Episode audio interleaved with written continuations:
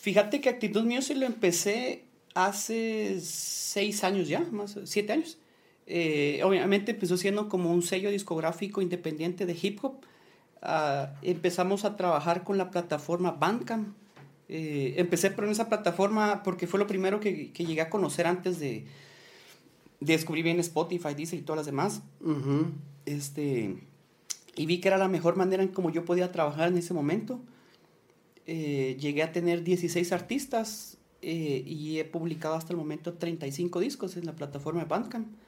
Pero conforme pues eh, pasó el tiempo, fui de alguna u otra manera empapándome más con el, el, tema de la industria musical y de las disqueras y cómo funcionan. Y me fui dando cuenta que en realidad pues tenía un, un pequeño gran déficit de capital para que pudiera funcionar como debería de funcionar. Sí. Entonces, este, eso hizo que paulatinamente, pues prácticamente los 16 artistas con los que estaba trabajando, pues simplemente se, se fuera como diluyendo, a dispersando cada quien. Eh, fue, o sea, tenemos relación, nos hablamos con casi todos, pero simplemente cada quien fue siguiendo su camino. ¿no?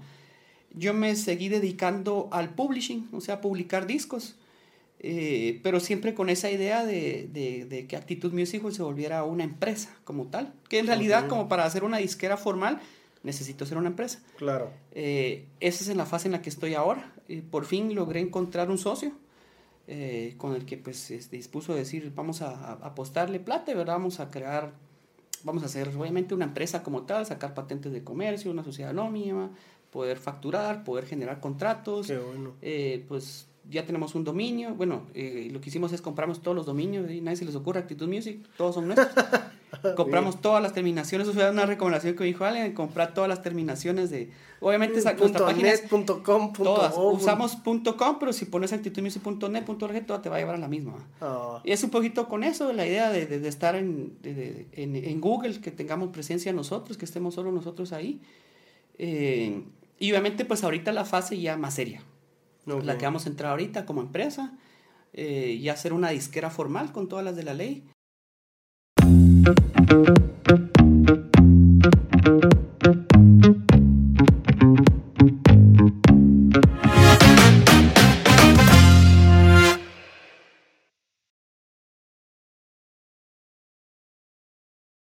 Hola, hola, bienvenidos a Alma Artesana. Les saluda Pablo Perdomo y el día de hoy contamos con DJ Flaco, agitador, provocador social y un gran artista.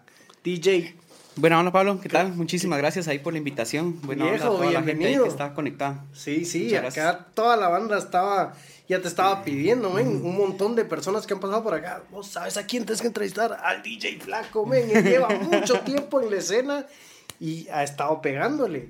Llevas sí. mucho, ¿no? Sí, ya casi 25 años 20. prácticamente de estar metida en la escena musical de Guatemala. Y la verdad que para llevar 25 años sí tienes que ser bien resiliente porque la escena musical en el mundo es complicada, en Guate es un cacho más. Sí, es una, bueno, yo siempre lo he visto como una profesión y una labor eh, es no excepcional, eh, porque yo siento que la mayoría a veces de artistas caen en el en el error de creer que porque se dedican al arte o a la música, eso los convierte en seres especiales fuera de este mundo. Yo ahí sí trato de alejarme de eso. Siento que eh, somos personas afortunadas y privilegiadas de poder dedicar nuestra vida a algo que verdaderamente nos gusta. Entonces uh -huh. yo me veo nada más como un profesional de la música, de, de las artes. No siento que sea alguien totalmente eh, distinto a una persona normal que, que que tiene una vida normal, se podría decir, con respecto a lo que yo hago y vivo, ¿verdad? Sí. Solo que la diferencia mía es, creo que la decisión que yo tomé desde muy joven de decir, esto es lo que me gusta y a esto me voy a dedicar. Pues es, es una manera de verlo bien con los pies en la tierra, que como vos decís, a veces hay una frase que dice que cuando el artista se da cuenta de su ego, deja de ser artista. Total. Y mira, aquí yo creo que lastimosamente en Guatemala ese es un error que se cae, eh, eh, que cae la mayoría, no solo art artistas, deportistas, cualquier persona que de alguna u otra manera llega a tener cierta relevancia a nivel de, de medios de comunicación o llega a ser como influencer, se podría decir, o a tener, a ser una persona famosa, uh -huh. este, que se les olvida de que pues que el mundo es bastante grande, no solo es este país, no solo es el lugar donde vivimos y que para que verdaderamente uno tenga cierto impacto en una sociedad, pues uno tiene que salir de la zona de confort y eso significa pues salir de, del espacio de la gente que solo a uno lo conoce. Eh, y yo sí, y yo pues a veces sí me da un poco de, pena ajena, digo yo, a la gente que verdaderamente ha hecho muy pocas cosas eh, y con eso pues ya tienen el ego eh, en las nubes, ¿verdad? Yo digo, de verdad hay que, hay que ser más autocrítico, hay que también salir de este país, hay que ver el mundo un poco y, y darse cuenta de dónde uno está parado para obviamente poder este, plantear y ofrecer mejores propuestas dentro de lo que uno hace. Sí, vos saliste muy, pues repetidas veces de Guate, eh, estuviste mucho tiempo en Alemania, has compartido escenarios con un montón de bandas en Latinoamérica, Costa Rica, Puerto Rico. Eh, ¿A qué se ha debido esto? ¿A oportunidades educativas que te han salido o colaboraciones artísticas? ¿O, o qué te ha hecho salir vos? Eh, bueno, en mi caso, eh, eh, lo que me ha hecho salir ha sido lo mismo, no quedarme en mi zona de confort. por dicha, yo tuve la oportunidad de vivir en, Colonia, Alemania, del 2000 al 2005. es, ese tiempo de vida que tuve, de alguna u otra manera lo, aproveché. El nombre que tengo artístico como Flaco y de la manera en que lo escribo, flag-k. lo tengo de Alemania.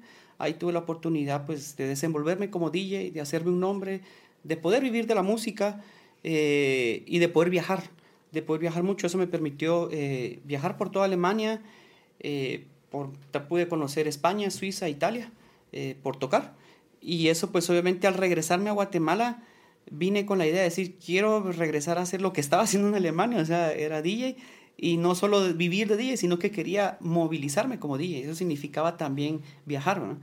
en mi caso, pues como me gusta, siempre he sido una persona que le apasiona mucho también el viajar, de la misma manera que tocar música. Eh, siempre he tratado de moverme, de buscar nuevas oportunidades. Obviamente, pues aprovecho las oportunidades que se me presentan, pero siempre ando yo buscando nuevas oportunidades, tocando puertas y eso me hace moverme, ¿verdad? Salir de la ciudad capital, eh, eh, recorrer todo el país, Centroamérica, que es donde normalmente pues yo como como músico, como DJ profesional, es donde me desenvuelvo, ¿verdad? Esas son prácticamente mis áreas de trabajo. Pero antes de ser DJ, ¿fuiste bataquero o no? Percusionista. Percusionista. Sí, me especialicé en percusión afrocubana. Estudié y pues toqué en varios grupos ocho años percusión afrocubana. Pues creo que todavía soy percusionista, eso es algo que eh, no se olvida, la verdad. Y las, veces, las pocas veces últimas que he tocado percusión me he dado cuenta que pues, es algo que definitivamente no se me ha olvidado. Eh, lo dejé porque eh, como percusionista, pues obviamente para uno desenvolverse como músico, eh, tiene que en algún momento tocar con bandas. Y eso implica tocar con más gente. Y el problema, sobre todo estando en Guatemala, con respecto a la música, que es algo muy difícil, entre muchas cosas difíciles que hay acá, este, eh, ¿sabes? Son tres, cinco personas, conmigo cada cabeza es un mundo, entonces uno quiere ir para allá, otro para allá, otro para allá. Y en algún momento me cansé de eso, ¿no? De estar como todos tratando de jalar en distintas direcciones. Y me di cuenta que como DJ podía, una, pues podía eh, tocar todo el tipo de música que me gustara y dos, pues no dependía de nadie más que de mí. Entonces eso fue lo que de alguna u otra manera me hizo pues alejarme de la percusión y dedicarme a, al mundo del DJ prácticamente. Y regresando, regresando otra vez a, tu vida en Alemania, ¿qué fue esto de, de Radio Sabor? Contame un poquito de Radio Sabor es la fiesta latina más grande de Alemania desde hace 19 años. Eh, yo fui el creador, junto con Paco Mendoza del grupo Caramelo Criminal o Ragabún. Eh, esta es una fiesta que empezamos haciéndola en el momento que, que yo, yo estaba en el 2000-2005, era cuando, si no estoy en el 2001, fue el boom que tuvo la gasolina de Daddy Yankee. Y obviamente pues eh, llegó, a, llegó a Europa. En ese momento, digamos, este, yo me desenvolvía mucho en, en varios colectivos de DJs que tocábamos música, nosotros le decimos alterlatina. Porque en Europa ya ha existido, pues desde que yo llegué, creo que desde hace muchos, muchos años antes, ya existía una escena eh, latina, pero yo la veo más como una escena de club. O sea, por ejemplo, habían discotecas de salsa, discotecas de bachata, discotecas de samba, pero en esas discotecas no tocaban samba, eh, no tocaban cumbia, no tocaban reggae, no tocaban hip hop eh, latinoamericano, no tocaban otro tipo de música que, que, se, que, se, escucha y se hace en Latinoamérica, o rock latino, que era lo más popular. Este, entonces, pues eh, decidimos hacer un colectivo que se llamaba Clandestino Sound System con este amigo Paco Mendoza.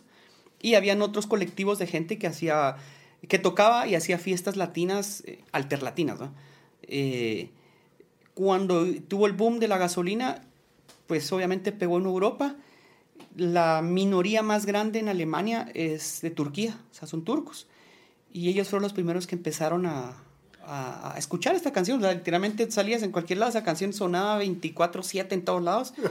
Y era bien gracioso porque pues uno como latino estabas con un grupo de latinos y veías pasar en un carro un, un grupo de turcos a todo volumen oyendo la gasolina. O la otra canción que pegó fue la de Dale Don Dale Don Omar. Ajá. Y era como, en algún momento, es, es bien gracioso porque digamos la cuestión está como de raza, creo que cuando uno sale uno descubre eso, si uno no lo ha vivido en su país. Y es cuando yo descubrí esa cuestión del ser latinoamericano, el, identificarte con otros por el idioma, por la cultura. Y de alguna u otra manera, cuando pasó esto, hubo como un recelo dentro de los latinos en Europa. y sobre todo en Alemania, decir, los turcos están escuchando esto que es nuestro.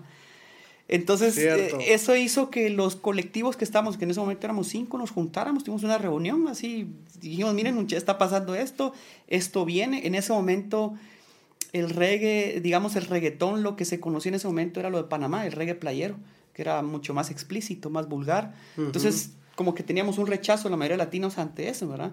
Pero de repente sucedió esta cuestión, dijimos, tenemos que apropiarnos nosotros y hacer lo nuestro. Eh, nosotros con Clandestinos Son System fuimos los primeros que lo hicimos y, y creamos este evento, Radio Sabor. Y ponían cumbia. Poníamos cumbia, ponemos reggae en español, hip hop en español y obviamente reggaetón. Esta, eh, pues yo después de 2005, me regresé, eh, mi compa Paco Mendoza se quedó uno o dos años más. Eh, después de un año de estar haciendo la fiesta, logramos que un colectivo de gente que se encarga en producir eventos produjera nuestro evento. Y nosotros nos dedicamos a tocar, amigos en común. luego este mi amigo Paco Mendoza se fue de Colonia, se fue a vivir a Berlín, entonces dejó el evento. Y estos amigos se quedaron a cargo y lo siguieron.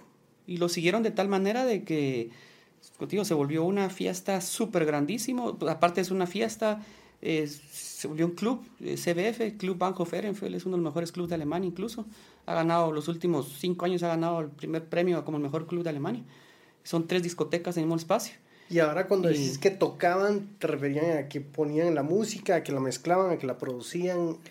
Exactamente la tocábamos, la mezclamos y la producíamos. Ah, ok. Sí, hicimos, bueno, un par de canciones así de, de, reggaetón, no era, no era tanto mi fuerte ni el de Paco Mendoza, pero en el momento pues había que hacer algo, ¿verdad? Pues, y, este tipo de música, si los pones como que en un, en un grupo, cumbia, hip hop en español, reggae, reggaetón, es esta música es apropiadamente decirle música urbana o, o no del todo. O sea, sí. Lo que pasa es de que, vamos a ver, o sea, siento que música urbana en realidad, o sea, la palabra le dice, es música de la urbe, de la ciudad. O sea, prácticamente toda la música que viene, no sé, desde los años 60, 70 para acá es música urbana, porque todo ha hecho, se ha, se ha, creado en ciudades, no viene del interior. Entonces, siento que es un poco confuso eso. Eh, también es un nombre que le ha dado la, la propia industria musical.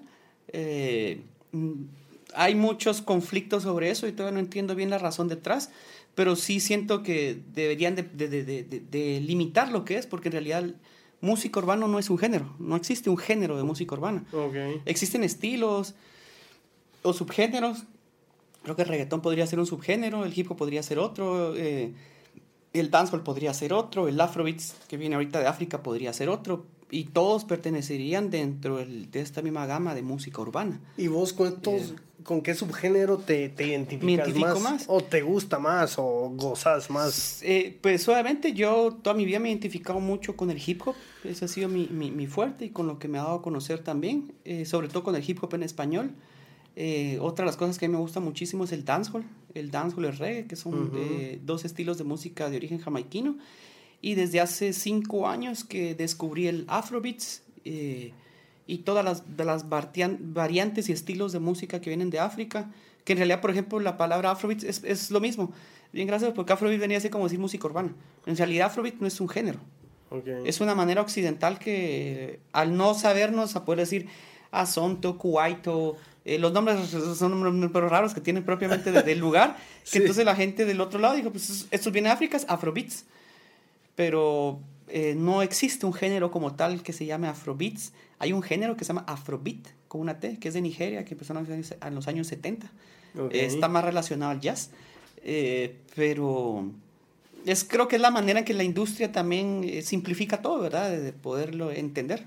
Pues y, cree, ahora el auge o sea, tiene un gran auge, o está en la boca de todos, el hip hop en español, esta música urbana, si le queremos decir así. ¿Qué, crees que ha sido, pues ya llegaba la hora, ha sido algo orgánico, o hubo un catalizador, o un, algún artista que la detonó? Eh, ¿Cómo así? ¿Que, este, como que este es el momento de la música urbana. Ajá. Pues yo creo que lleva años. O sea, insisto, eh, música urbana, entendiendo lo que todo el mundo le habla, música urbana en realidad se refiere a reggaetón, porque hay que ser claros con eso. La mayoría de gente se refiere a música urbana, pero están hablando específicamente de reggaetón. Eh, y esto pues ya viene más de 10 años de estar en auge. O sea, no... Es un género que vino a quedarse, no va a desaparecer. Es, es más, ahorita es el género pop por excelencia. O sea, antes existía algo que nosotros llamábamos eh, pop. Ahora en realidad el pop es el reggaetón porque incluso los artistas propiamente de pop, o sea, artistas de otros géneros que no hacían otra cosa que no sea su propio género musical, todos están haciendo reggaetón. Entonces, ese es el nuevo pop, podría decir, ¿verdad? Eh, pues es grande, o sea, desde hace ratos es grande y Guatemala creo que es uno de los principales consumidores de eso, o sea, yo por lo menos que me dedico, como dije, a, esto, desde hace años oigo esa discusión de que sí, que, o sea, las, todo el, el, tema que la gente le tiene en contra del reggaetón, se sigue hablando de lo mismo, pero sin embargo sigue siendo grande y sigue siendo cada vez más grande, siguen habiendo cada vez más eventos, eh, eh, la gente es lo que más consume. Sin ir tan lejos, lo puedes ver en las 40 principales, o creo que hay un, hay un top 50, si no estoy mal, que hace musicarte semanalmente. Si ves el listado, de esos 50, 40 son canciones de reggaetón. Entonces, el público acá, eso es lo que consume. Sí. Eh, yo sí le veo un conflicto a eso como alguien que aprecia la música, que eh, la masificación de lo mismo, siento que sí es un problema porque eso ha hecho de que la gente se le olvide que existen otros estilos y corrientes musicales que son también interesantes y que vale la pena escucharlos y valorizarlos, ¿verdad? ¿Tenés alguno en mente? ¿Algún género? Sí, dancehall. Sí, ese es mi, mi fuerte, ¿verdad? Es lo que yo vengo diciéndole a la gente hace muchos años, que el dancehall es un género riquísimo para bailar el afrobeats también. El afrobeat yo creo que lo que tiene... De, el, el dancehall tal vez es un poquito más duro. El afrobeat es súper digerible. Eh, hasta lo veo como un estilo de música familiar. Eh, que a todo mundo le gusta. Porque es, es, muy, es muy digerible. Es muy melodioso, muy rítmico. Obviamente, pues viene de África y todo lo que viene de África es algo que lo hace moverse. Entonces, yo creo que son de las cosas que tal vez la gente debería escuchar. Eh, no sé si te has dado cuenta, pero por lo menos ahorita, este año, ha habido un fenómeno aquí en los eventos de música en Guatemala en vivo, de, de algo que yo sí estaba un poco perdido, del el movimiento de música indie. O sea, medio lo, lo, lo, había conocido hace como unos 10 años, pero ahí le perdí la pista. Ajá. Y ahora literalmente todo este año veo que vienen por lo menos una o dos veces al mes artistas de indie. Sí. Y veo que todos son sold out, sold out, sold out. Es otro fenómeno que veo que antes de, de, de, pandemia no pasaba en Guatemala. No veías tan común esa palabra sold out en Guatemala. Ahora lo ves todas las semanas. No importa qué artista, pero ahora esa palabra se ha vuelto más común. Y eso quiere decir de que la gente, es también un fenómeno post pandemia, la gente está saliendo mucho. Está saliendo otra vez a eventos, quiere salir a consumir sí, música. Hay mucha escena. Pero no local. Eso sí sigue siendo un problema. A nivel local, eh, el malinchismo que tenemos en este país es algo que nos Sí, a veces, sí, es un rollo cultural, ¿no? Esto de idolatrar más eh, las personas que vienen de fuera cuando hay tantísimo, tantísimo talento en nuestro país y lo que hablábamos un poco detrás de cámara, vamos, que eh, pueden haber muchísimos factores, sin embargo, hay que darle visibilidad y lente y la oportunidad y la luz a todas estas personas que son de Guate, que han hecho muchísimo por Guate, que las siguen rompiendo y que la gente no las conoce. Es como, mucha, tenemos acá una escena de hip hop muy amplia, muy buena, muy grande. Tenemos artistas de que están representando a Guate por todos lados y que porque no les damos ese estatus, ese lente público que merecen. Mira, algo que pasa mucho, y bueno, creo que vos tal vez lo habrás tenido experiencia en las entrevistas que has tenido, es que otro fenómeno que pasa también aquí en Guatemala es eh, que es producto del malinchismo y de nuestra falta de identidad, es que la gente aprecia lo que, lo, lo que hace un guatemalteco cuando lo que esta misma persona ha hecho acá por años tiene cierta relevancia en el extranjero. Es cuando todo el mundo dice, oh, es de Guate. hay que poner atención, hay que... Y pues, creo que tiene que ver mucho con el desconocimiento, por otro también con la falta de identidad, ¿verdad? No apreciamos lo que es aquí mismo, le ponemos atención cuando alguien se va y, y, pega. El gran ejemplo de eso es Ricardo Arjona. Eh, a veces me, me, me, molesta un poquito de que lo agarran como un caballito detrás, que digo así como, ya el chavo ya hizo lo que, o sea, es un artista, nació acá, pero él hizo su carrera fuera de acá. Uh -huh. Claro, aquí empezó, pero aquí no tuvo las oportunidades que tuvo, se tuvo que ir, la tuvo que hacer de afuera. Sí. Y yo digo, ah, o sea, como cualquier persona que le toca estar en esa posición, digo, si uno fuera ser humano, eh, como somos todos, y te estuvieras en la posición que le toca a este personaje, creo que uno diría, ¿por qué diablos voy a estarme preocupando por un país que solo mierda me, me, me tira? Porque que, que, no aprecia lo que hago. Sin embargo, el tipo lo sigue haciendo. Y, y, no, y yo a veces digo, no tiene por qué hacerlo. O sea, ya el chavo ya está, ya la hizo. Claro, nació acá y todo, pero es un, es un artista que la, la, la supo hacer por sus propios medios. Le pasó a Gaby Moreno, lo tuvo que hacer. Eh, otros ejemplos más recientes, Jesse Baez Jesse Baez, y ahorita regresa y, y soldado también, ¿viste? Pero es, es, es ese fenómeno, ahí está el ejemplo de ese fenómeno de lo que, y hay otro, otro que va a pasar. Ghetto, no sé si te suena. No, no. Es un freestyler de, de, de, de Puerto Barrios, de ah, pues interesante. Es ahorita de los, de los top freestylers de, Guatemala y de la, en realidad es de los de Guatemala, es de los top freestylers del mundo. O sea, ya está con los del mundo. No, ahorita está en supremacía MC, eh, que es uno de los, de los eventos más grandes que hay en Perú. Ahorita a ver si no lo presentás. Porque... Sí, solo que ahorita está difícil. Oh, bueno, porque él ya cuando, se fue. Él se fue de Guate porque sí. eh, firmó, lo firmó Universal Music México. Y, y se fue acá que era lo que, lo que tenía que hacer. Lastimosamente aquí no hay un mercado. O sea, el tipo fue bien, eh, un poco, pues entendiendo la realidad, es un chavo negro de Garífuna que vive en la zona 18. Uh -huh. eh, ¿Por qué no se conoce mucho de él? Yo lo he dicho mucho en oportunidades, en, en, entrevistas y lo he dicho mucho en mis redes sociales. Porque como somos un país muy racista y muy clasista, eh, alguien que es negro de un, de un estrato social bajo no se le va a poner atención por mucho de que ha logrado estar en Universal, o sea, solo hay tres multinacionales de música y hay apenas cinco guatemaltecos que han logrado estar en una, en una multinacional y él es uno de ellos. Y nadie le pone atención. Y, le van a poner atención hasta que empiece a pegar. Y al chavo lo sabe, yo me acuerdo la última conversación que él, él, él, tiene mucha rabia. Y él me lo dijo así, o sea, y la rabia hacia cómo la gente lo ha tratado acá. Él dice, yo no espero regresar y que después en años vengan a decirme que Guate a mí, a mí vale. ¿no?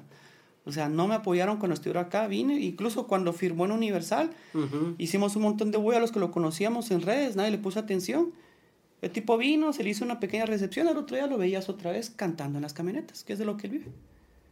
Y dijo así, brother, o sea, hasta yo le dije, brother, acabas de firmar un contrato con Universal Music, haces? Me dice, o sea, Universal no me va a pagar ahorita, me va a pagar en no sé cuánto tiempo, y yo pues tengo familia y tengo que llevar plato de comida a la mesa, ¿no?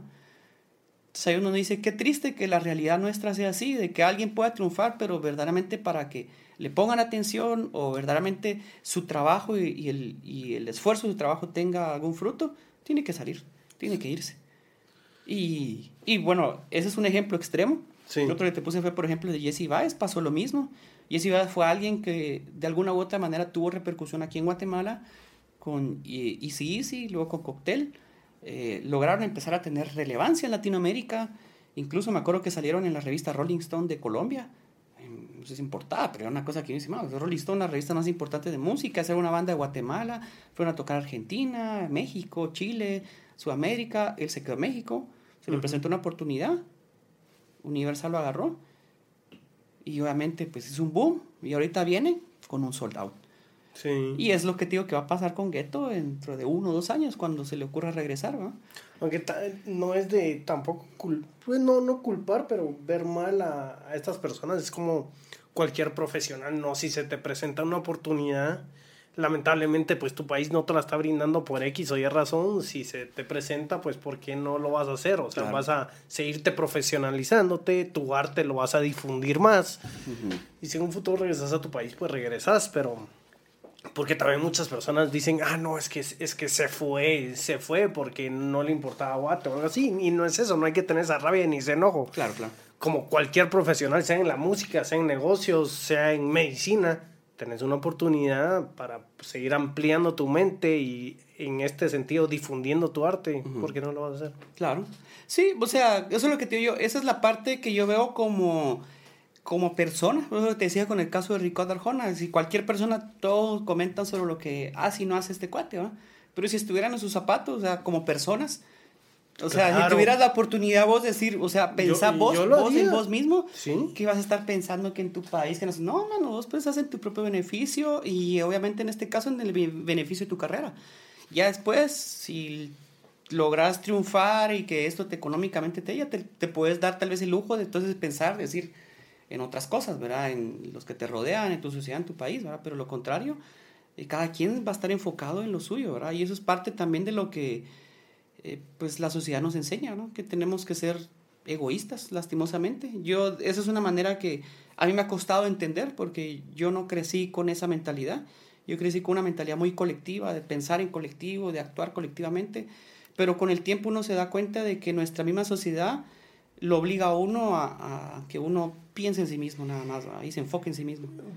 Pero, o sea, a pesar de que tenés esa mentalidad, muchos de tus proyectos son bien colectivos. Como que, eh, digamos, es viendo a Bacterias Sound System como una plataforma, por ejemplo, viendo, eh, pues tú te describes como agitador y provocador, pero también te veo como cierto vocero cultural de, de otras subculturas, como el, el graffiti, el arte urbano, el hip hop, el dancehall como que has agarrado cierto, cierto protagonismo para corear, vocear, eh, multiplicar lo que están haciendo ellos, ¿me entendés? Entonces, tal vez egoísta porque es algo que te gusta, pero es muy filantrópico o muy abierto en ayudar a estos colectivos que al final abajo son muchísimas personas. Sí, fíjate que en mi caso, bueno, yo te comenté, yo estudié eh, eh, sociología en la Escuela de Ciencia Política aquí y eso pues obviamente me hizo entender un montón de cosas de cómo yo soy y cómo actúo, ¿verdad? Una de esas eh, tiene que ver por qué, digamos, a pesar de que se podría decir que yo soy muy egoísta, pero por qué hago cosas en colectivo, es porque yo entendí eh, que si yo verdaderamente como artista quiero destacar en algo, eh, tiene que haber un movimiento detrás para que lo que yo hago verdaderamente tenga relevancia. Nos pasó en el caso cuando nosotros tuvimos de alguna u otra manera cierto impacto con la bacteria Sound System Crew. Eh, entendimos eso, decíamos, qué chiloro que en este momento todo el mundo nos pone atención. Somos como, decía, eh, no éramos el único, nunca fuimos el único, si ya existían otros grupos, pero fuimos los que primeros que tuvimos eh, cierta relevancia, cierto impacto en la sociedad. Y obviamente decía como, sí, el grupo, el único grupo de rap y esto. Y claro, aprovechamos un poco eso, pero decíamos, no somos los únicos, hay más gente. Eh, o sea, si ustedes quieren, quieren creer que nosotros somos representantes del hip hop es porque no, no conocen todo el movimiento de hip hop detrás nuestro, ¿verdad? Somos la, tal vez la punta del iceberg, pero hay mucha más gente. Y obviamente, eh, pues para que crezca un movimiento tiene que haber una buena base. Y si no hay una buena base, eh, a mí no me sirve nada estar solo, digamos, en la cumbre. Yo creo, porque si no hay nadie que esté abajo que me mire, o sea, estoy solito, nadie va a saber que llegué a la cumbre. ¿no? necesito de alguna u otra manera tener competencia. Necesito tener que hayan otras personas a la par mía que hagan más o menos lo mismo que yo hago eh, para que me ayuden a, a, crecer, para que sean una motivación, un reto eh, y para que de alguna u otra manera nos sintamos parte de un movimiento, que es lo que yo eh, trato de, de, de, en mi discurso siempre. El hip hop es una cultura, es un movimiento y es porque pertenecemos muchas personas a esto, ¿verdad? Y eso mismo hace de que, como hay un movimiento, esa es una base que de alguna u otra manera sostiene a los que están arriba. Por eso, si te das cuenta, cualquier artista de hip hop, nosotros siempre hablamos de cultura, hablamos de un movimiento, porque siempre tenemos el respaldo los de, de, los otros que están detrás, de nuestros propios colegas, pero también de los otros que están detrás nuestro, ¿verdad? Porque para que algo crezca, en realidad se necesita de, de una colectividad. Y, y, ahí es donde yo creo que si existe una, eh, una colectiva, varias colectividades, eso permite de que personas individuales puedan triunfar, porque van a tener respaldos atrás. Sí. Pero si uno solo está solo, en algún momento pues, se podría decir que vas a triunfar en algo, pero ese mismo triunfo se va a desvanecer con el, al poco tiempo, porque no vas a tener nadie más atrás tuyo que multiplique lo que hagas o que replique lo que hagas. Entonces va a ser algo fugaz. Sí, imagínate qué triste cuando ya no esté flaco, o sea, tiene que haber varios o varias comunidades que repliquen el legado o la, lo que viene, o si, o si no, todo es muy vacío, no vacío, pero efímero. Y así es como, por ejemplo, eh, de esas de las cosas que te digo, tal vez en mi, en mi discurso, en mi persona, creo que ese es el ejemplo que podría dar con respecto a esto, ¿verdad? Eh, ¿Por qué la gente me conoce? No solo por DJ, sino que por, por, por el discurso mío, por las cosas que he hecho, que de alguna u otra manera yo creo que si alguien me sigue en redes y me ha pasado mucho, que pues que man solo habla mucho de él o, o opina mucho de él, porque ahora trato, trato de expresarme de una manera muy personal, es decir, esto es mi opinión. En algún momento eh, tenía la cuestión de esta, la colectividad, pero me he dado cuenta que también mi manera de pensar ha cambiado, que digo cosas que son muy personales, que las hago públicas, pero entonces siempre lo aclaro, es decir, esta es mi manera de pensar. Si hay gente que se identifica, bueno, y si no, pues lo entiendo, ¿verdad? No, yo no tengo hay Otras maneras de hay pensar, otras maneras de pensar, ¿verdad? Eh, creo que también he entendido que uno como personaje público, independientemente de lo que uno haga, pero si tenés mucha gente que te sigue, tenés un compromiso. Un compromiso en, en este caso sería como en, en, el contenido que mostrás. Porque de alguna u otra manera va a haber alguien que lo va a replicar, va a haber alguien que lo va a agarrar textualmente y, va a decir, es que Pablo dijo tal cosa. Es como, bueno, pero yo estaba citando un libro. Pero lo agarró y dijo, pues fuiste vos. Y después hizo algo totalmente que ni te esperas y tiene unas consecuencias negativas, uno dice, uno tiene que tener una responsabilidad con eso.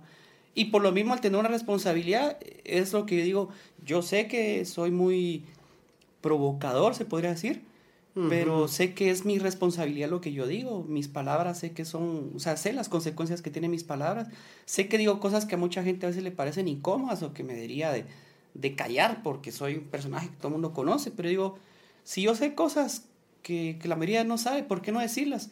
¿por qué no utilizar mis plataformas precisamente para eso? Ah, para que otra gente sepa, se entere, que va a ser incómodo. Sí, va a ser incómodo. Pero yo no solo hago música, no soy solo un personaje que, que solo habla de la música. Claro, eso lo tengo todo el tiempo en la boca, pero pues tengo otras cosas en la mente y me gusta compartirlas, ¿verdad? Y creo que es una responsabilidad también contigo como para cualquier persona que tiene seguidores, el tener una responsabilidad con su contenido. Aunque también es válido de que o sea, es válido cambiar de opinión, ¿sabes? Muchas, muchas veces las comunidades o tus seguidores como que se enfrascan en que DJ Flaco es así y es de este color y de este tamaño y le gusta esto. ¿Y qué pasa si DJ Flaco en cinco años pues se enamora del jazz? Que, y, y no está mal, ¿me entendés? Como que a veces las personas o a nosotros se nos olvida que cambiar de opinión, cambiar de gusto, cambiar tus métricas del éxito, cambiar tus métricas de lo que quieras hacer con tu vida también es válido. Somos personas cambiantes cada día, amanecemos diferentes. Ah, y a veces eso, no sé, se, se, les olvida que, por ejemplo, si DJ Flaco se dedicó a esto por 20 años y si decidís de los 50 a los 65 ser rockero, no está mal. Sí, que yo tal vez me van a ver viendo ser barbero. ¿Has, ¿Has, estado jugando con eso? No, me, me, gusta. Fíjate que, o sea, yo sí me, me, me alucina al momento de tener una barbería. Me, me fascinan las barberías. Pero, pero por el trip de estar cortando, hablando. Fíjate que eh. me, me gusta más por ir al barbero. Pero como no encontré una barbería que verdaderamente me convenza, digo, tengo que tener la mía. O sea, tengo que tener mi visión que tengo una barbería, la Pero te convenza por, por, cómo te tratan, por cómo te cortan, por, por qué. Por el trato, por el corte, por el lugar, por lo que en sí es una barbería. Eh, me, me, gusta mucho como ese, e, ese rollo. Siento que es como... Yo lo veo así de... Es como el spa para uno de hombre, ¿verdad? Sí. No tenemos esa cultura, nosotros no es que los, spas no sean solo para, solo para mujeres, sino que no tenemos esa cultura en un spa y yo siento que lo más que como hombres nos podemos dedicar a, a cuidarnos es, es el, el, pelo, la barba. Y para mí ir a una buena barbería es eso, es, es similar a, como ir a un spa, es una buena experiencia, que, que, pues te sentís literalmente como renovado. Imagino, la, es la misma sensación como cuando te compras una prenda nueva y te la pones y decís como, chilero, te sentís fresco, te sentís nuevo. Ajá. Y me encanta esa sensación y por eso es algo que digo, me gustaría tenerlo. No sé si tanto por yo estar haciendo la de barbero, eh, me gusta, pero no sé. Pero qué, qué buen rollo también, que los, qué buen rollo que los barberos sean dudes eh, que, que, sean bien parlanchines, que tengan mucha, mucho tema. Sí, sí, sí. Y porque yo siento que la idea de, de una barbería es que vayas un, en un ambiente como un, como un club, donde hay muchos que lo hacen, que te ponen ahí, que te dan una bebida y todo, pero más, más que ir solo a la barbería, me gustan como clubs de estar O sea, de, que llegues a, por ejemplo, yo tenía esa experiencia muy cercana en las barberías de Costa Rica, eh, que literalmente vos llegás y están, bueno, tengo muchos amigos que hacen graffiti, entonces eh, la decoración, eh, cuenta uno, la otra pues siempre tienen pantallas, música todo volumen, música, en mi caso, allá que se escucha mucho dancehall y reggae, siempre está sonando dancehall y reggae. el estilo de los, de los mismos compadres que, que los barberos, ¿va? O sea, no solo el tallado, el pelo, la ropa, es una cosa que a mí me, me gusta mucho el styling, entonces es como decir, wow, me llega cómo se viste, los no sé, ese tipo de cosas de ver y de estar ahí, de juntarte con tus amigos, de literalmente estar, como dicen, jangueando en un lugar. Sí, sí, claro. Me, me gusta ese concepto, fíjate, entonces es algo de lo que en algún momento pienso que si, si dejo de, de dedicarme a la música, es lo que me gustaría o hacer pizza. Ah, es otro rollo que Otra de las cosas que toda mi vida me ha fascinado. O sea, ahí sí me gustaría hacer pizzas. Aparte de comer, me encanta hacer las pizzas, Eso sí es algo que pues, creo que sería raro en mí, pero... No, pero, bien, es bueno que tengas estos...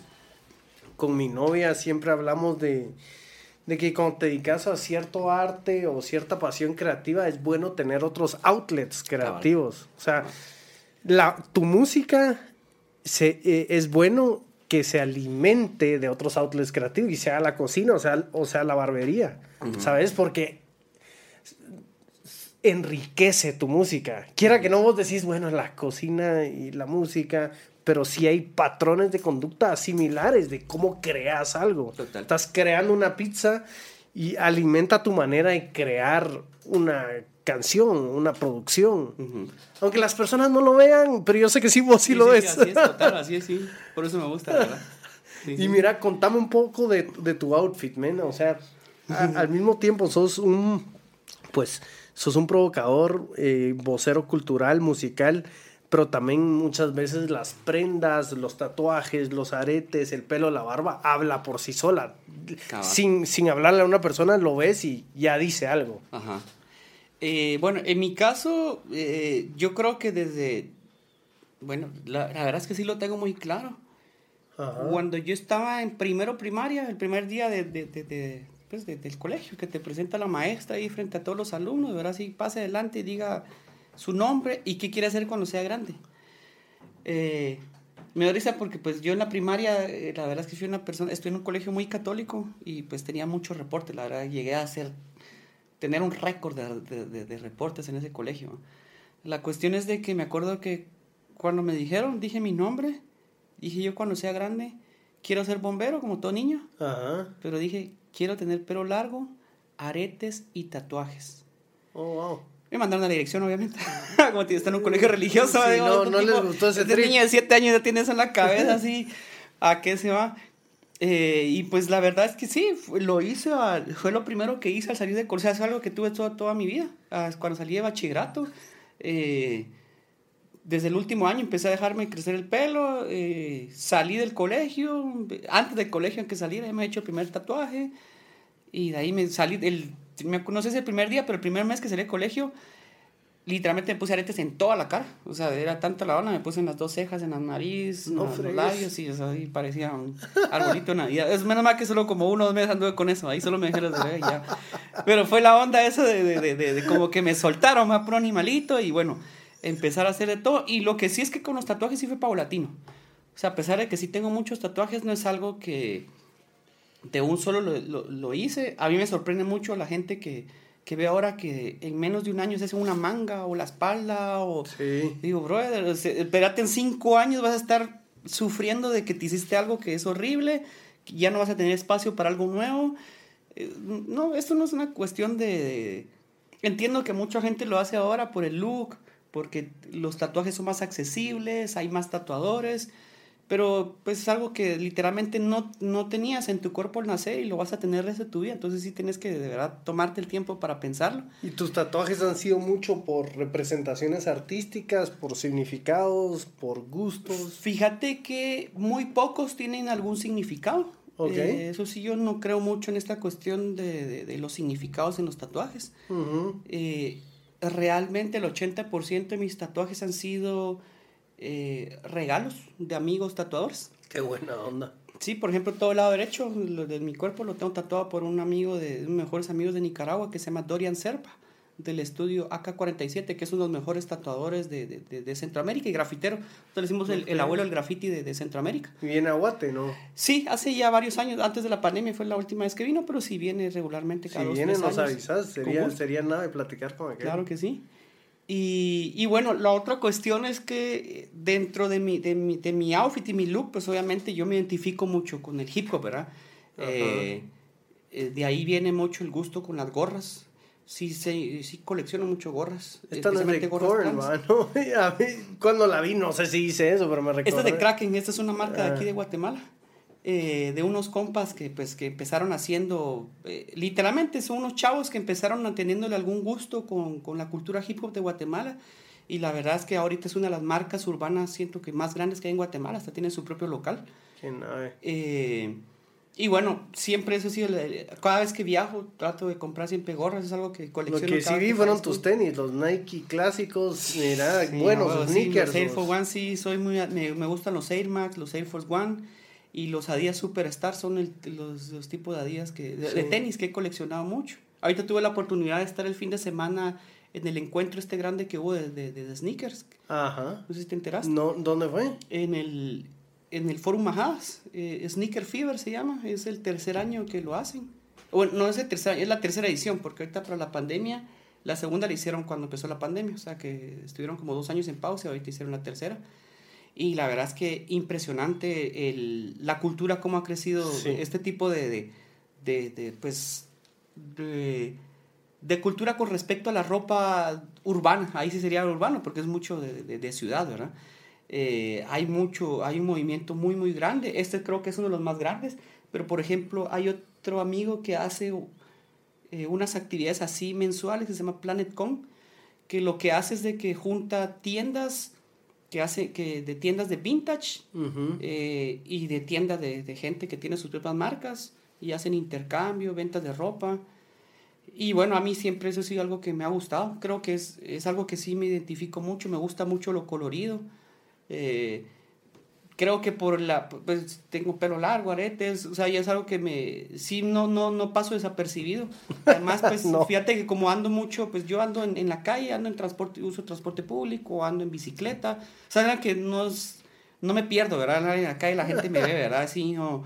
Y la verdad es que sí siempre tenía esa cuestión de inconscientemente de, de, de llamar la atención. O sea yo le decía a una amiga hace poco, digo, a mí la controversia me... Me, me sigue. Me persigue, digo, no solo me, me persigue, porque no, me sale natural, o sea, te lo juro, yo a veces hago unas cosas, últimamente me ha pasado, he estado haciendo unas, unos, unas publicaciones en mi página, pero que me ha llevado unos, unos niveles exponenciales de números que yo ni me lo imaginaba, ¿no? Que uno diría, si fuera pensado, no hubiera llegado nunca a eso. No, Se hace hace poco, Magalía, por, por, por, por, molestar, hasta hice una historia de eso, así como dice, mira mamá, llegué a mi primer millón, ah. y llegué a dos millones, así con un meme, con un meme, así, pues, la gente lo que le gusta, así.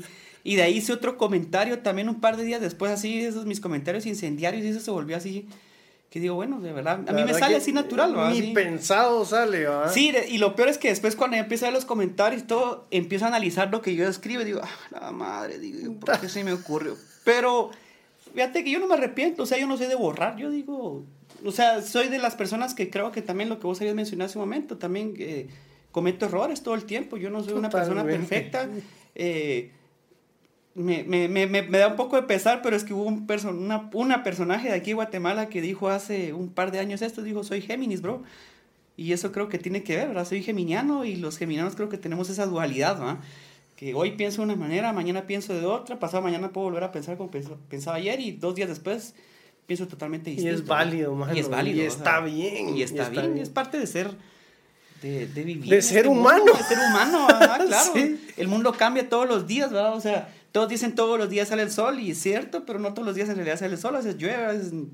Ahora vemos que ca ha caído, bueno, eh, nieve, o sea, ha nevado en este país, en los volcanes. Eh, yo crecí con esa idea de que es algo que, o sea, somos un país que eso nunca va a pasar, o sea, nat naturalmente eso no, pero ahora ya, ya han habido volcanes en que hay nieve y uno dice, bueno, todo cambia, hasta la naturaleza cambia, ¿cómo vamos a cambiar nosotros? ¿no? Cambiar nosotros, Flaque regresando un poco a, a, al trick musical, tal, te quería hablar un poco y que me comentaras del sello discográfico de Actitud Music. Uh -huh. ¿Cómo va? ¿Qué, ¿Cuáles son los planes? ¿Qué está pasando ahí? Fíjate que Actitud Music lo empecé hace seis años ya, más siete años. Eh, obviamente empezó siendo como un sello discográfico independiente de hip hop. Ah, empezamos a trabajar con la plataforma Bandcamp.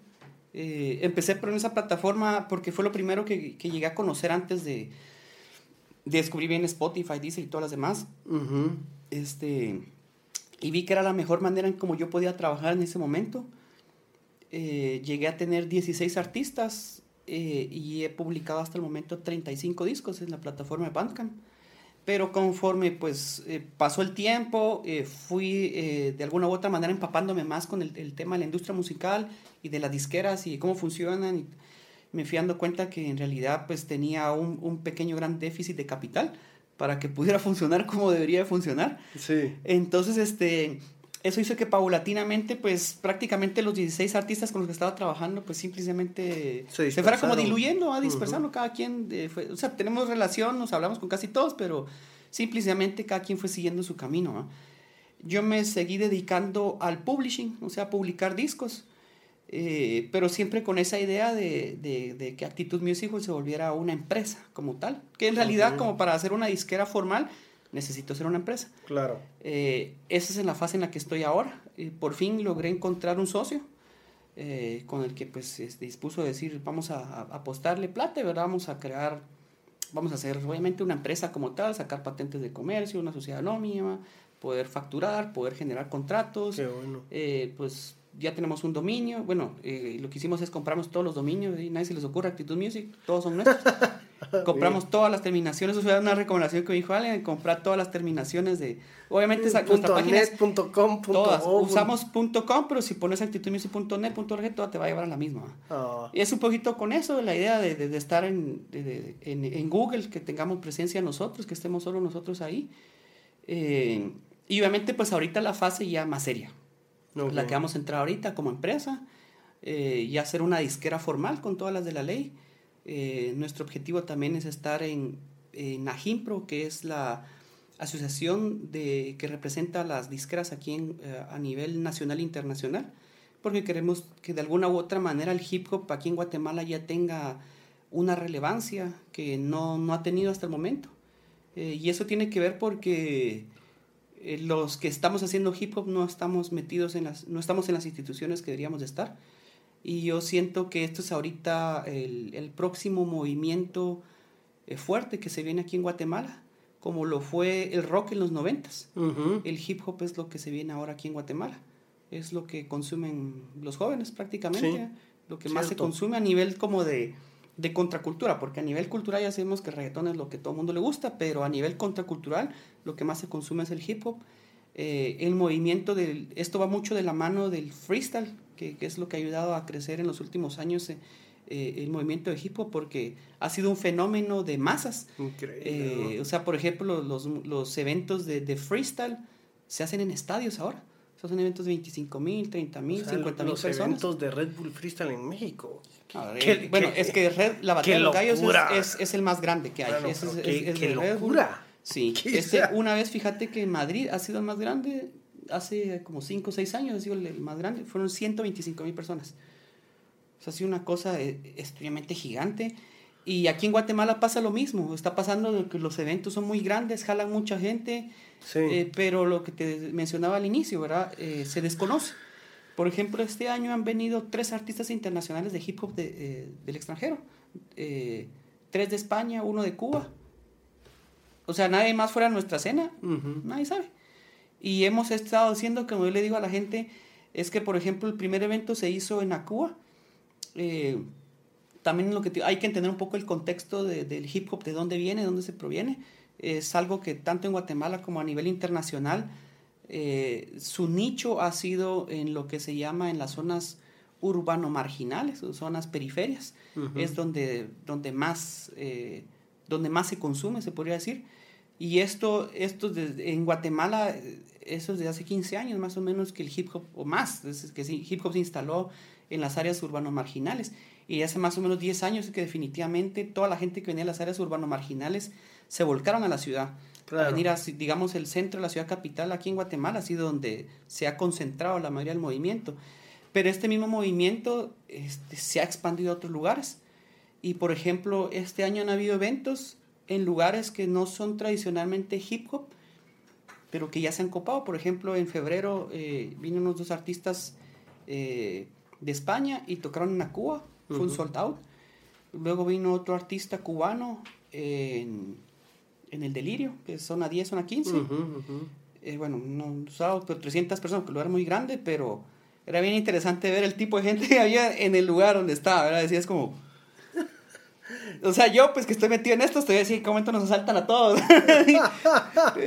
pues hasta por molestar, decíamos, compadre, pues chica, mucha, aquí venimos a, a, pedir renta, digo, porque, eh, o sea, a nivel de fenómeno cultural, vieras bien interesante eso, o sea, ver un montón de gente de, de, de verdad, de, de, otro tipo de, de barrios. otro tipo de barrios en un lugar, en, no solo en el lugar donde está eh, más la ubicación, ¿verdad? Donde está representa literalmente zona 15, zona 10, carretera Salvador. Sí, queda en medio en esa bajada. Y todo ese montón de gente ahí llenando un lugar así, o sea, de una manera, hay mucho prejuicio con el tipo de público que hay, un lugar tranquilo, o sea, un, un, concierto increíble, ¿verdad? Una experiencia para todos, digamos los que no conocían el lugar alucinados, porque el lugar es hermosísimo, la gente del lugar pues tenía un cierto prejuicio, pero después estaban súper satisfechos del público, decir como no se lo esperaban. Y digo, bueno, es que esto es, esto es señal de que esto ha madurado, ha crecido. Pero sí, se, se presta el lugar. Yo fui hace unas semanas a oír a Bohemia ahí. Sí. Me fascina Bohemia. Y yo decía, bueno, el lugar, la verdad, que se presta para este tipo de conciertos. Sí. O sea, es, es medio íntimo, buen equipo de sonido. Luces, el escenario. Sí, está Luces, bonito, sí, ¿verdad? Que eso es lo que lugares así en, en Guatemala no hay. A lo que voy con esto es de que pues esto, esto, es, esto es un ejemplo de que la, la, la, la, cultura hip hop ya está aquí en Guatemala, ya está metida en el IMF, en los últimos IMF sesión de, este año, pues ha tenido presencia en, en varios escenarios, ha, ha, tenido artistas de hip hop, eh, incluso vino uno bien grande, Wiz Khalifa, uno de los más grandes, estuvo hace como dos, tres IMF atrás. Uh -huh. eh, eso es señal de que obviamente es un tipo de música que ya está acá, ya se consume sí. desde lo comercial. Imagínate, Zetangana pasó aquí en Guatemala literalmente uno o dos meses antes que hiciera un boom a nivel internacional. También vino, es otra fuera, pero vino Batgirl, que es de España, otra de las cantantes más famosas. Literalmente estuvo aquí en Guatemala unos meses antes que tuviera un boom. Han, ha pasado aquí muchos artistas que, que, de alguna u otra manera han tenido un boom y dentro de lo que nosotros hacemos dentro de hip hop han venido y van a seguir viniendo muchos artistas muy buenos, pero que la gente aquí no les pone atención o especialmente los medios no le ponen atención. O todavía no. Todavía. Yo, yo tengo la fe y esperanza de yo que también. es eso, que es un todavía, que va a pasar. Yo creo que es un todavía, definitivamente. Y, y, y, va a pasar porque simple y sencillamente estamos haciendo mucha bulla. Estamos haciendo mucha bulla desde hace muchos años y esta bulla en algún momento, pues simplemente va a ser, como dicen, va a ser un sonido ensordecedor, porque va a ser más gente la que, la que viene, la que ya lo está haciendo. Y esto simple y sencillamente va a crecer, va a crecer. En algún momento, o sea, por mucho que la sociedad lo haya ignorado, en algún momento van a tener que voltear la cabeza y decir, wow, esto está aquí, esto está sucediendo y esto es aquí mismo. Pues, pues mira, Flaco, no, no, nosotros eh, somos fiel creyentes en, en la creatividad, eh, somos fiel creyentes en las expresiones artísticas, así que si Alma Artesana nos volvemos también plataforma para darles un ojo, una lupa más pública, a estas contraculturas que existen, tanto de arte, música y de, de, este mundo que tú conoces bastante, pues también bienvenido a, a que, a que tú nos ayudes a, a, contactar a estas personas que hay, hay, que hay que darles esta luz. Claro, claro. Eh, porque muchas veces a las personas solo creen que el arte es, es, es pintura y, y, y, tal vez ir al Museo del Prado, al. Museo al MoMA, al Museo de Guate, al, al, al, del Salvador, cuando las expresiones artísticas se encuentran en tantísimos lugares, como la cocina, como, uh -huh. como, te, como un MC. Uh -huh. ¿Me entendés? Como que darle luz a, a, estas expresiones artísticas que las personas no es que las rechace, muchas veces solo, solo es desconocimiento. Ah, no, han, no, no, han, no, han, tocado y no, no han estado cerca de este tipo de cosas. Sí. Eso, mira, y eso pasa mucho en, en, nuestro país culturalmente, ¿verdad? Que hay cosas que se desconocen, porque también creo que quienes hacen cosas distintas tampoco se toman el tiempo y la molestia de venir y, y exponer lo que hacen a otras personas, otros públicos distintos. Digamos, tal vez esa ha sido mi ventaja como DJ y de lo que me ha permitido de alguna u otra manera darme a conocer es que eh, la movilidad, yo me muevo mucho. No estoy solo en mi zona de confort, sino que trato siempre de, llevarle a otros tipos de públicos es la música que a mí me gusta. Eh, esa para mí siempre ha sido mi misión. Yo siempre digo, yo tengo una misión y mi misión es expandir el, el, tipo de música que a mí me gusta, ¿verdad? Porque en algún momento yo quiero, tal vez ya me va a tocar como grande, ¿verdad? Es simplemente ser un espectador, de poder llegar a un lugar y decir, quiero escuchar la música que a mí me gusta, pero no tengo que ser yo el que tenga que estar tocando, sino que tengo, puedo ir a algún lugar y sé que va a existir eso. Claro. No que tengo que estar abriendo espacios, que esa ha sido hasta el momento como la misión, ¿verdad? Estar abriendo espacios, abriendo espacios por dicha, pues ya muchos espacios han abierto, todavía faltan muchos más, pero ahí vamos, ¿verdad? Se trata de que la gente conozca otras cosas. Totalmente. Pues flaco, te quiero agradecerme por, por visitarnos, por creer en el proyecto. Bueno, Ana, muchas gracias por el eh, espacio. Por, ¿Cuáles son tus redes, men? Me gustaría que la gente pues te siga, conozca lo que estás haciendo. Sí, este, bueno, en Facebook me encuentran como flaco, fla-k.o. Luego en Twitter, Instagram, TikTok, eh, me encuentran como arroba bacteriasound. Y en, en, Spotify, eh, hace un par de meses saqué un, disco, tengo un proyecto nuevo que se llama Basement Beats, que somos dos productores. Bueno, entonces hace dos meses sacamos un EP que lo encuentran ahí en Spotify. Se llama Basement Beat nada más. Basement Beat. Así que ahí estamos para servirles. Pues viejo. Buena onda, mi hermanito. Muchas gracias, Pablo. Buena onda, muchas gracias. Gracias por visitarnos. Gracias. gracias, mucha. Esto fue Alma Artesana y yo soy Pablo Perdomo, su host. Y estamos en todas las redes sociales bajo Alma Artesana GT. Estamos en las plataformas de podcast y toditas las entrevistas las encuentras en YouTube. Así que pégale subscribe, pégale a la campanita y ahí te esperamos. Gracias.